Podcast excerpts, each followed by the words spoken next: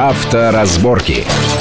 Итак, мы продолжаем нашу программу авторазборки. Э, в студии Александр Злобин, у нас в гостях Антон Чуйкин, автомобильный эксперт. Вот э, мы задались такой ну, загадкой, которую нам дали данные ГАИ за январь этого 2015 года, о том, что большинство так называемых пьяных аварий, где виновниками ДТП стали нетрезвые водители, оказалась среда. Вот обычно рейды действительно проходят э, утром в субботу, утром в воскресенье, понятно, что... Ну, вечером в пятницу, естественно. Ну, вечером в пятницу, да. попозже там, да, потому что э, сотрудники ДПС тоже прекрасно понимают, что если в 8 или 9 утра в субботу или воскресенье человек едет на автомобиле, кто бы он ни был, скорее всего, он едет по необходимости. Да. Потому что в магазин, погулять, в гости, это все таки попозже немножко. А если в 9, 8, значит, едет на работу, значит, едет, я не знаю, куда, и тут могут быть варианты. Ну, то есть, тут, в принципе, нельзя делать каких-то выводов, что вот э, в среду какая-то более опасная такая ситуация. Нет, нельзя. Ну, во-первых, по одному месяцу вообще достаточно, а, скажем, опрометчиво делать какие-то, ну, серьезные тем более январь, выводы. Тем более а, январь, тем более, да, да, вот как да, раз да, хотел январь, сказать, да. тем более январь, где, э, где, в общем, первые 10 дней, каждый день была пятница, несмотря на то, что в том числе среда. Да, и суббота сразу, да. Да, так что... А, хорошо. Следующий вопрос уже из другой немножко области. Тут буквально в конце недели а, пришло, ну, на мой взгляд, сенсационное сообщение от АвтоВАЗа. Вот мы знаем, что все автопроизводители сейчас испытывают огромные у нас сложности, потому что покупательная способность падает, валюта растет, цены увеличиваются на автомобили, и все ожидают огромного спада а, продаж новых автомобилей в России. И вот АвтоВАЗ заявляет официально, что в будущем году он намерен увеличить производство автомобилей на 40%, на 39%. Как такое может быть? А, я считаю, что такое вполне может быть, если мы будем говорить не только о а, родной для АвтоВАЗа марке «Лада», но и еще о двух-трех даже уже марках автомобилей, которые выпускаются на АвтоВАЗе а, с помощью, да, по контрактной сборке, с помощью других фирм. Ну, неважно, в данном случае не будем вникать в эти тонкости, потому что на АвтоВАЗе еще делают Рено, а, АвтоВАЗ производит Ниссаны, и АвтоВАЗ производит а, совершенно такой, так сказать, новый для нас автомобиль Datsun, который вырос из Калины, но тем не менее, но все, равно, при... все равно это Datsun. Nissan. Да. Но это, это, общем, подразделение, это подразделение Nissan, Nissan. Тем более, да. что АвтоВАЗ принадлежит на 51%, как мы знаем, Renault Альянсу, да, Renault Nissan. То есть, тут никаких, скорее всего, сенсаций нет, потому что Лада, выпуск Лады, наверное, будет очевидным образом сокращаться в ну, все равно, ну, я бы сказал, что это, это, это почти сенсация. Просто мы можем объяснить. В любом случае, если кто-то наращивает выпуск на сегодня в российских условиях, это очень хорошо, и это, с этим можно поздравить. Дай бог, чтобы это сбылось. Потому что, ну, на самом деле, ни у Рено, ни у Nissan тоже не ожидается вала продаж большего, чем у всех остальных на 25%. Нет, ничего подобного. В среднем по рынку нам обещают минус 25, и это еще оптимистичный прогноз. Э, у кого-то больше, у кого-то меньше, все понятно, но тем не менее.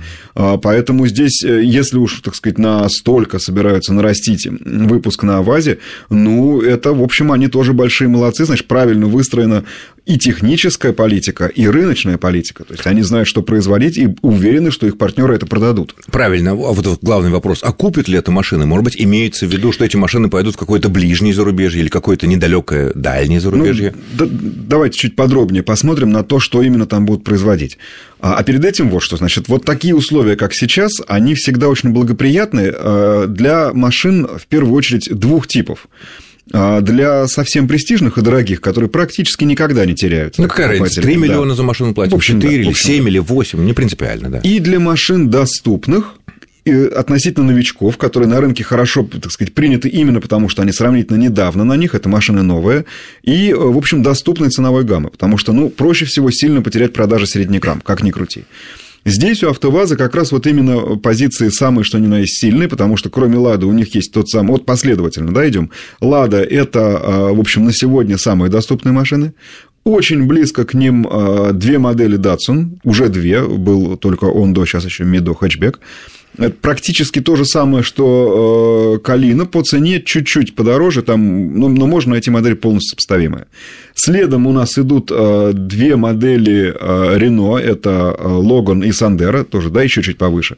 А дальше мы уже смотрим на э, модель Nissan, да, который производится в Ижевске, я имею в виду... Но это тоже автовазовские Имею в виду, да, центру. Это все мощности автоваза. Альмера. А, да, и чуть не забыл Алмеру, Альмера которая, ниже, которая да. да, вот, вот, соответственно, вот эта вся линейка, и выстраивается, а Алмиру пропустил, потому что боялся забыть, э, что на самом деле и еще один Nissan вот-вот пойдет.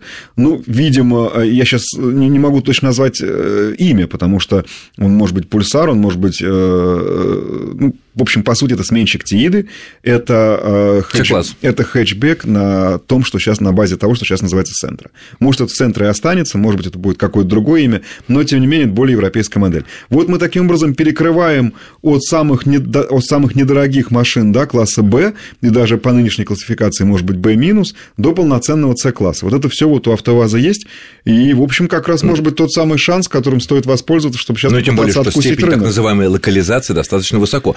А вот да. какая принципиаль... принципиальная разница между вот Калиной, да, который все более-менее так примерно знают да. и видели на дорогах, а кто-то даже ездил, и вот Датсуном, который вот эти две маленькие машины Датсон, которые сделаны под вот этим японским старым возрожденным брендом э, корпорации Nissan э, вот две новые модели Мидо и Ондо. Там, да, вот в чем разница? За что платить? Э, ведь странно платить по нынешним временам за шильдик, сколько там, 100 тысяч рублей, да? Конечно. Тем более на этой низкой Конечно. ценовой категории. Значит, а, а, что касается... Ну, давайте сначала разница, скажем так, ну, подхода или, может быть, ну, самой по себе, самого по себе смысла.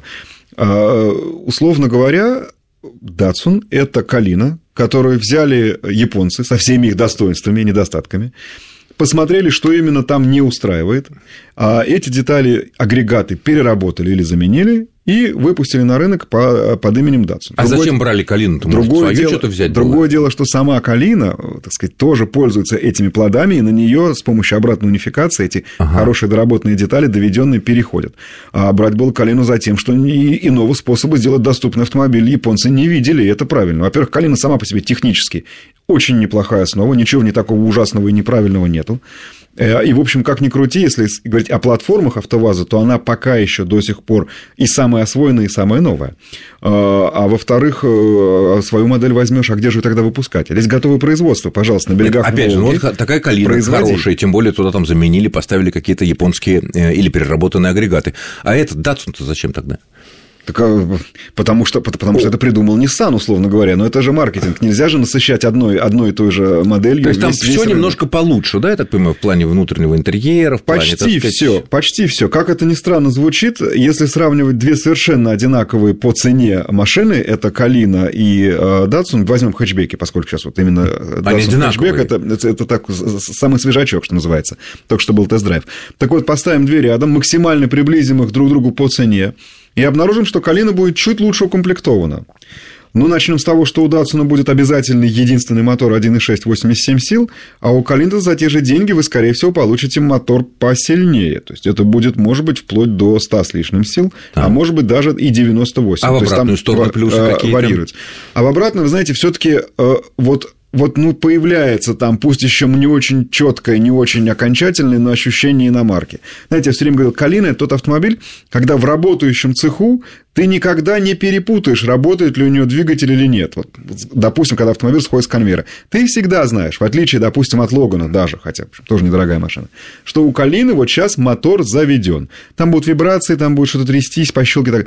Вот Датсун максимально отдалился от этого вот определения, потому что, ну, я бы сказал, что там очень многое убрано. Э, не стоит думать, что это просто перевесили шильдики. Там действительно японцы хорошо и плодотворно поработали.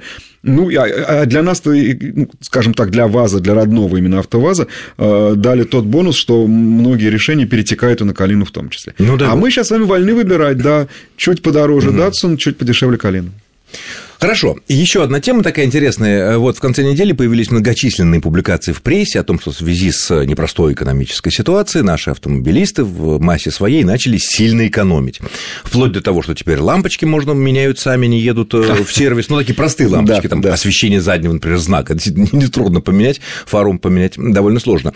И стали экономить на мойках. И в этой связи очень интересно, как народ это воспринял. В интернет-сообществах э, разразились буквально такие религиозные споры. А надо ли вообще зимой мыть машину, особенно в крупных, ну, мы не говорим такие белоснежные просторы, дальнего Подмосковья там или что-то, но в крупных городах, прежде всего в Москве, надо ли мыть машину вообще? И доводы какие? Вот у нас такая там непонятно, чем, что льют на наши дороги, которые разъедают все, и вот эта короста грязи, она нашу машину сберегает наше лакокрасочное покрытие. Угу. Другой довод, столь же такой безапелляционный, что э, сама короста образовалась из-за того, что из того, что было на дорогах, и оно само разъедает лакокрасочное покрытие. Итак, вот вы проводили за время работы в разных журналах огромное количество разных тестов, экспериментов, там, я не знаю чего. Э, в итоге, вот если кто-то особо, ну, особенно в нынешние времена, хочет сохранить ну, без, без царапинок свое лакокрасочное покрытие на своей относительно новой машине. В зимних условиях наших больших городов, мегаполисов, надо мыть машину или не надо, что экономнее? Ну, я вывожу за скобки, естественно, стоимость мойки. Нет, знаете, все таки у меня тут скорее некие ассоциации возникают, но ну, давайте еще уши не будем мыть, потому что действительно экономнее. Нет, ну уши это... А, э, а значит, тут мы бережем. Тоже, так сказать, один, э, я помню, в рассказах Шаламова, по-моему, один доктор перестал мыть стакан, потому что он понял, что, ну, так сказать, э, в его условиях вода сулила больше опасности, ему проще было, но мы же с вами этому не следуем, правда? Хотя, в общем, тоже попадаем в разные ситуации. Стакан моем не из сугубо гигиенических, а в том числе из эстетических соображений. Я бы все таки здесь вот этим вот оперировал, потому что, ну, очень сложно сказать, ну, защитит оно или, или наоборот, разрушит. Ну, а вдруг у вас какая-то грязь, наоборот, экологически чистая? Давайте специально съездим куда-нибудь как раз в Калужскую область за Новую Москву, да. помесим там хорошенько грязь осенью. Ну, даже не грязь, а снег там. Как... А, ну да, грязь, Нет, наберем грязь а потом хорошую. Всю, а потом всю зиму будем с этим, с этим вот цементом Такая на себе ездить. Оболочка. А себя-то не жалко? Да? Я... Нет, но с другой стороны, московская тогда слякоть не полетит на этом. Ну что ж, Ой, понятно, здесь, естественно, советов никаких быть не может, потому что каждый сам себе Буратино мудрый, и каждый сам себе выбирает, что делать со своим автомобилем. Ну что ж, я благодарю нашего гостя. Это был Антон Чуйкин, автомобильный эксперт. Антон, спасибо за э, интересную спасибо. программу. С вами был Александр Злобин. Всего хорошего, счастливо, ну и удачи на дорогах. Авторазборки.